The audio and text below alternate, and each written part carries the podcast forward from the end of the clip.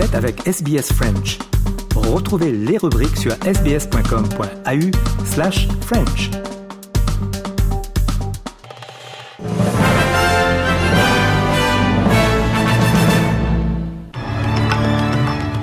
Au sommaire de cette édition, le Victoria sous l'interdiction totale d'allumer de feu alors que la canicule s'installe. Le chef de service de renseignement australien rassure la population quant au risque de terrorisme lié aux affrontements en cours au Moyen-Orient. Et au Sénégal, deux anciens chefs d'État demandent au président Macky Sall de respecter le calendrier électoral, le processus démocratique.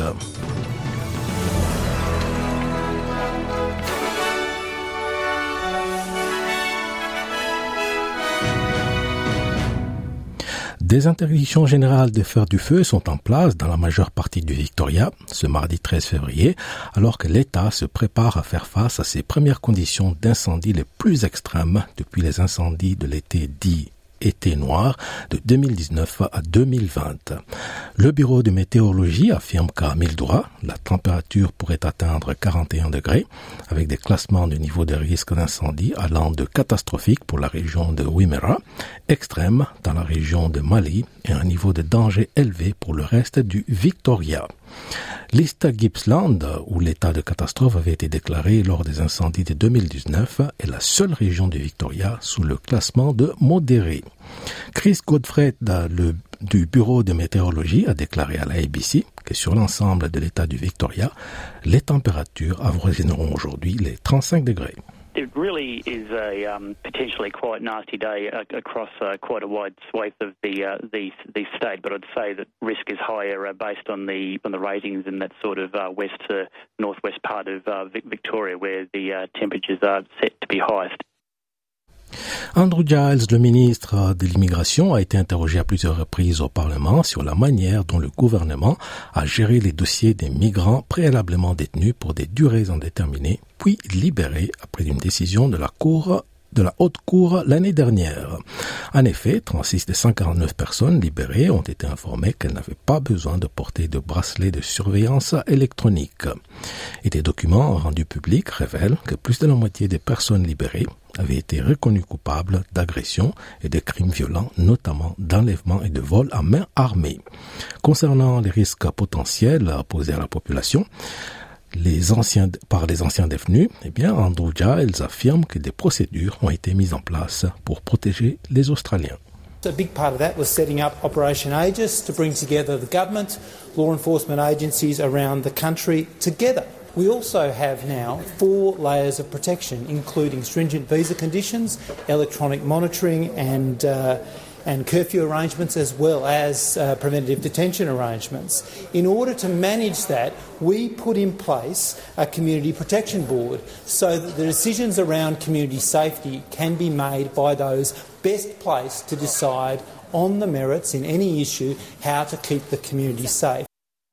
L'année dernière, un magistrat du Victoria avait rejeté des accusations portées contre un garçon de 13 ans, estimant que le comportement des informateurs de la police infiltrée était nettement en deçà des normes minimales attendues de force de l'ordre.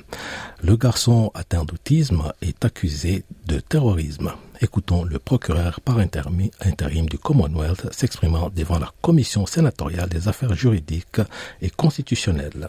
It was a very serious allegation that was made against uh, this young person, and applying the prosecution policy of the Commonwealth, aware of his tender years, it was our view that given the very serious nature of the allegations, that it was appropriate to proceed with the prosecution. L'Agence australienne de sécurité nationale ASIO affirme que le risque de terrorisme dans le pays n'a pas augmenté suite aux affrontements au Moyen-Orient et des allégations selon lesquelles un Australien combattait aux côtés d'une organisation désignée comme terroriste.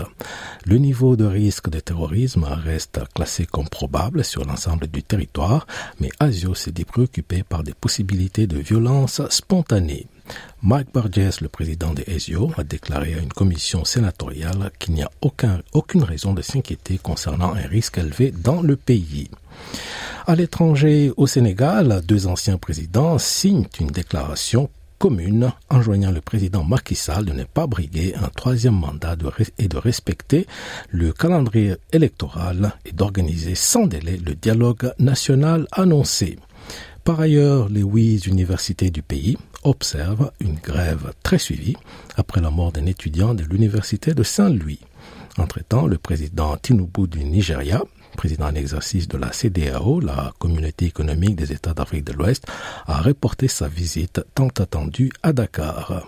Explication Leia Lisa Westerhoff à Dakar pour RFI. Un peu plus de deux heures avant l'arrivée de Bola Tinubu à Dakar, c'est la présidence sénégalaise qui annonce le report de cette visite sans nouvelle date. Pour seule explication, celle d'un responsable média du président nigérian, la décision a été prise de se voir à Addis Abeba ce jeudi, finalement, la capitale éthiopienne, où doit se tenir une réunion préparatoire au sommet de l'Union africaine ce week-end. La décision de reporter cette rencontre entre le président Macky Sall et le chef de la CDAO est-elle venue de Dakar ou d'Abuja? La question reste ouverte. Mais la semaine dernière, déjà, lors d'une réunion extraordinaire d'un Conseil de sécurité de la CDAO, le Sénégal avait poussé pour retirer l'examen de la situation de son pays de l'ordre du jour de la réunion. Pour l'heure, une délégation du Parlement de la communauté économique des États d'Afrique de l'Ouest est arrivée à Dakar pour une visite de trois jours. Après le président de l'Assemblée nationale ce matin, le chef du Parlement de la CDAO, accompagné de sept personnes, devait s'entretenir avec les responsables des trois principaux groupes parlementaires cet après-midi, avant de rencontrer demain les juges du Conseil constitutionnel et peut-être le président Macky Sall. Israël a libéré deux otages israélo-argentins détenus par le Hamas lors d'une opération de sauvetage à Rafah dans le sud de Gaza où 1,4 million de civils ont trouvé refuge après deux mois de bombardements. 74, 74 Palestiniens auraient été tués lors de cette opération. La mission de l'armée israélienne, des services de sécurité du Shin Bet et d'une unité spéciale de police a libéré Fernando Simon Marman, âgé de 60 ans, ainsi que Louis Har, âgé de 70 ans. Le premier ministre israélien Benjamin Netanyahu a salué le succès de l'opération. We're in a day of joy mixed with sadness. Joy over the rescue of our hostages and sadness over the loss of our soldiers. But I want to tell you that the release of Luis and Fernando is one of the most successful rescue operations in the history of the State of Israel. Et selon les autorités sanitaires de Gaza, plus de 28 000 Palestiniens ont été tués et près de 60 000 blessés ont été blessés depuis le début du conflit actuel. Israël toujours, selon l'ancien négociateur israélien Gershon Baskin, cette libération d'otages par la force est une exception. Seul un accord selon lui, un accord négocié, permettra le retour de tous les otages sains et saufs. On sait déjà que plus d'une trentaine d'otages ont été tués, soit sous les bombes israéliennes, soit exécutés par le Hamas. Aujourd'hui, il y a encore 134 otages à Gaza, dont les cadavres de ceux qui ont été tués. On ne sait pas comment le Hamas va réagir à l'opération militaire israélienne qui vient d'être menée pour libérer les deux otages. Va-t-il se venger et tuer d'autres otages On l'ignore. C'est une affaire extrêmement risquée, surtout quand on sait qu'un accord pourrait permettre de libérer des dizaines d'otages. Et toujours au Proche-Orient, la France a annoncé avoir réussi à faire évacuer 42 personnes de la bande de Gaza, des ressortissants français, résidents français ou collaborateurs de l'Institut français avec des membres de leur famille. Par, ils ont été évacués par le point de passage de Rafah. Et cela porte à plus de 200 le nombre de personnes évacuées sur la demande de la France depuis le début du conflit le 7 octobre dernier. Et pour terminer ce journal sur note légère, des billets de dernière minute sont proposés pour les, spectacles de Taylor Swift à Sydney et Melbourne, alors que la chanteuse se prépare à s'envoler pour l'Australie pour sa série de concerts. Des billets limités pour tous les spectacles de The Eras Tour seront mis en vente dès cet après-midi via Ticketek. Cela inclut aussi des places offrant une visibilité plutôt limitée qui coûteront tout de même un peu plus de 65 dollars. La tournée débutera vendredi à Melbourne au MCG. Et un coup d'œil météo à travers l'Australie, Perth 35 degrés, Adelaide 27, Melbourne 36, Hobart 29, Canberra 32, Wollongong 29, Sydney 31, Newcastle 31, Brisbane 30, Cairns 32 et Darwin 29 degrés. Et à présent, un rappel des principaux titres de l'actualité le Victoria sous l'interdiction totale d'allumer de feu alors que la canicule s'installe. Le chef de service de renseignement australien rassure la population quant au risque de terrorisme lié aux affrontements en cours au Moyen-Orient. Et au Sénégal, deux anciens chefs d'État demandent au président Macky Sall de respecter le calendrier électoral, le processus démocratique.